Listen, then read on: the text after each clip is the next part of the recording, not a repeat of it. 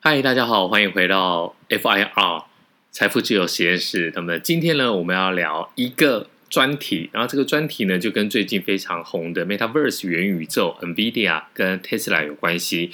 然后呢，我们就哎一集一集谈，看看到底我们有多少话可以来把这些概念，或者是把我一些想法给说完。那呵呵。要先跟大家报告，就是因为我们这个节目呢，并没有说哎特别写一个访纲，所以呢，我们可能就比较靠近闲，比较接近闲聊的方式啊。所以如果没有说清楚，或是呢，哎我讲太快跳掉的部分，您要是有兴趣的话，欢迎在下面五言五星留言分享，然后我们就可以把你比较有疑虑或是比较想知道的部分嘛，特地挑来听。那我们先来讲一下，由于呢，我们最近呢。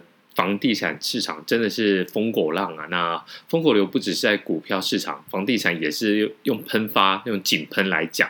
但是呢，这最近有一个好消息，那我听到也是觉得非常的振奋。这是我自己真实生活上面一个非常好的一个兄弟。那这个朋友呢，他在两三年前在台北，呃，我们不能讲地方好，反正我们就讲他两三年前买了一个房子。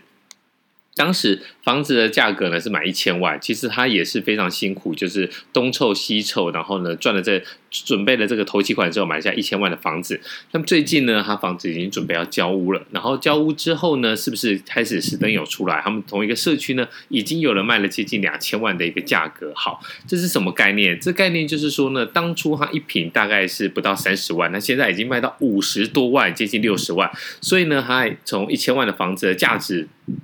那么涨了变成两千万，好，重点来了，他这个赚了一千多万，然后呢，他又跟银行去增贷的三百万，那这三百万呢是什么时候投入股票市场的？他是投入美股，因为你知道我的朋友一定就是以美股为主嘛。好，那投入美股的时候呢，其实这个时间点，这个 timing 也非常非常的。妙啊！其实今年已经不像去年有送分题了，所以呢，二零二一年的美股已经相对难做。所以呢，他一呃，就是把这袋的钱拿出来之后呢，丢进去美股，其实也是前端的波动性是非常非常的大。那借了三百万，他一百五十万买特斯拉，一百五十万买 NVIDIA。对，这就是我们呼呼呼应到我们在这个。这个专题了，那你也知道，他现在我不知道他会不会要高歌离席啊？可是以现在目前来讲，他从就是负的大概十几趴的一个投报率，最近已经飙到三十几趴了。那我听到还有三十几趴的投报率的时候，其实我也是有点惊讶，因为我大部分都是以指数的 ETF 为主，包括 VOO，包括全球市场的 VT，所以呢，我对个股，当然这些大的，因为要做节目啊，包括特斯拉我也有关心，包括 NVIDIA 也有关心。但是我没有想象说，我身边真的会有人，哇！我觉得这个是一个很微的一个行为，就是他把这个。增贷房子增贷的钱，然后呢，把它砸入美股里面，而且他有办法忍受这个前面十几二十趴的一个高风险的一个波动。这个你想想看喽，如果不要讲二十趴啦，讲十趴就好。如果你今天跟房呃用房子跟银行增贷了三呃三百万，然后呢，你跌掉了十趴，是跌掉了三十万。虽然这只是暂时上账面上的损失，只要不卖就不会有变成真金白银的一个呃就是赔钱的一个状态。但是这在心情上，我觉得会对人造成很大很大的一个影响啊，甚至会变成未来投资上的阴影。但我这个朋友呢，我只能说呢，他可能天生就是投资理财的料，所以呢，他在心理方面呢是非常非常的稳健啊，所以他也熬过了这波低谷。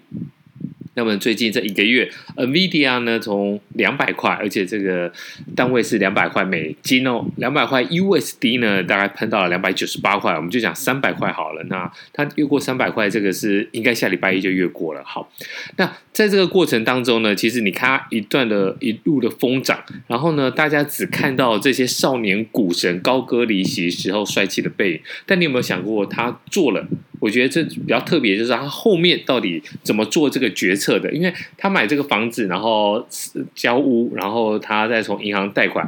其实，在这个过程当中，他都用一种很悠然淡雅、轻描淡写的语气来跟我讲这个事情。当然，我有跟他讨论一下，说我觉得这这样子是对不对？第一个，买房子一直以来就是我来，呃。也不是说我来鼓励他啦，就是他本来就有这个投资计划，只是我本来就是很建议大家，我身边的朋友，如果你身上没有一套房子的话，你真的可以选择先买一套房子。但是我相信他当初应该这个房子也是要买来安身立命的，也没有想要炒作。那么第二套房子的故事呢，我们再来讲。好，那第一套房子他买了之后呢，诶，房地产大涨，这是他能够能够控制的吗？很多人说，诶，他只是运气好，或者是我们很多买房子的人赚到的是时机财，提供他紧着丢啊，就是我们诶，我们也不知道，但是。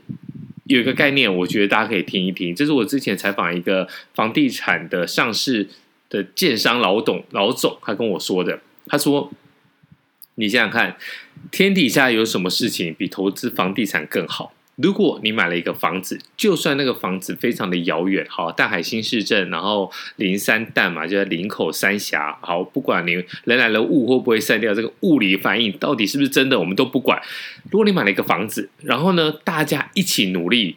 帮你开条路，哎，政府会拨预算哦。然后有路了之后呢，慢慢的人口进来了之后，跟你一起买房子的人是不是住住进了这个社区？学校呢也会发展起来。发展起来之后呢，哎，捷运，台湾现在流行轨道经济，这个捷运的共构或是捷运，它也会盖起来。所以呢，等于说是整个全世界都在帮你。让你在房地产在一个稳健的情况之下增值，而且它不像股股票的波动那么大。那你说现在有没有办法像我这个朋友，好，我们就叫他少年股神 T 好了，有没有办法像我这个朋友少年股神 T 一样可以翻转一倍？其实过去这几年我认为是很难的，但是没有想到呢，这一波疯狗浪，整个房地产市场被冲了起来。那么二零一三年一年的。房屋移转栋数是三十七万，其实这有点落后指标了。但是不管，因为我们没有更好的指标嘛，你不要说，哎呦，我们觉得这个这这个怎样怎样怎样。好，那你现在拿出更好的指标，又没有办法。那内政部这边也没有办法说好，我们再做一个比较及时的指标，像 P/E ratio 一样，可以就是你可以去预测的。好，那么今年前。十个月嘛，都已经公布了，然后接下来呢，就剩下两个月。今年应该要冲破三十五万栋，应该是没有问题。所以这也创了八年来的新高。所以呢，你永远不知道说，哎，到底会不会往上走，或者是呢，会不会翻倍？但是呢，你要想。你要中乐透，或者我我可以这样子形容我们这个好朋友，他买了一个千万的房子，然后呢，在短时间交屋之后呢，涨到了两千万。这种房地产神话，如果你没有去买房子，等于你没有门票嘛？你没有门票的话，你怎么去参与这一波它行情翻转的方翻转的一个这个红利行情呢？就是没有办法嘛。那接下来他把这个。房子涨价的这个幅度，把它增贷，把钱拉出来。那拉出来之后呢，他投入股市。其实我觉得这是一个很棒、很棒的一个做法。那当初他跟我讲的时候，我也是相当的鼓励他。我们先来重申一个概念啦，就是从穷人跟富人，你不要讲说他之前是做什么工作，或者他是富一代、富二代、富三代，或是呃他的出身到底有什么不一样？我们就想以现况来讲。如果以现况来说的话，穷人最辛苦的就是把钱存在银行。什么意思？我努力去劳动，然后呢，我薪水进来了，我刷本子，哇，这个这个月进来了三五万，这个月进来了呃二三十万，好，这都是你的薪水所得。不要说不可能，有些打工皇帝或是在外商工作，一个月的薪水真的就三十几万、二十几万。但是你把钱存在银行，你会变有钱人吗？其实非常的困难，除非你是真的真的是非常高端的，已经做到了专业经理人。那谁靠着银行的钱翻转呢？其实就是有钱人。你想想看，现在有钱人贷款利率这么低，像我这个朋友，其实他用房子增贷，我相信搞不好不用到一点五趴、一点六趴。那增贷下来之后呢，他把这个钱呢投入了股市、美股。我们就想嘛，他三百万投入了美股里面，然后最近的他的投报率是三十趴，代表什么意思？代表他赚了九十万。赚了九十万，如果你的部位再大一点，你投入的是三千万呢，你就赚了九百万。九百万是一个上班族要做多久，要多辛苦，当一个可怜虫、可怜的社畜，才有办法存到九百万。我觉得你存到九百万，你也不可能，就是你赚到九百万，你也不可能存到九百万。你不用不吃，你你不吃不喝不花吗？你当然不可能嘛。所以呢，在这个整个下来之后，我觉得我这个朋友虽然他做的单做的事情，他可能自己觉得很单纯，反正就是要。养小孩，然后反正就是要有一个房子，那买了赚了增值了，就是把钱给拉出来，拉出来投入美股，把这个货币性的资产，什么叫货币性的资产？很多的穷人就是只有信用卡，很多呃，抱歉，很多的穷人就是只有新台币的资产，甚至呢，偶偶尔买一点欧元，偶尔买一点这个外币的美金。好，然后连信用卡的额度可能也不高，连要跟银行贷款的这个，因为没有往来嘛，所以你的信用积分不高，你可能这件事情都做得很辛苦。可是有钱的人只要跟银行贷款，就可以把钱拉出来。所以呢，今天透过我这个好朋友 T。的一个故事来给大家做一个分享。其实不管是怎么样，他真的非常的年轻哦，他也不到三十岁。好，他可以做这件事情，他也只是个上班族。那你可不可以做？你肯定可以做啊。但是你要不要做？还有就是你背后的想法，你有没有想清楚？这就是我们今天要跟大家讲的。你不做，一定没有机会；做了，或许现在高歌离席的就是你。好，那这是我们的第一集，我们。接下来还有第二集，或者还有第三集，我们就来讲一下，让这个少年股神 T 可以高歌离席的 NVIDIA，还有特斯拉到底可以涨到哪里去？那我们下一集再见，拜拜。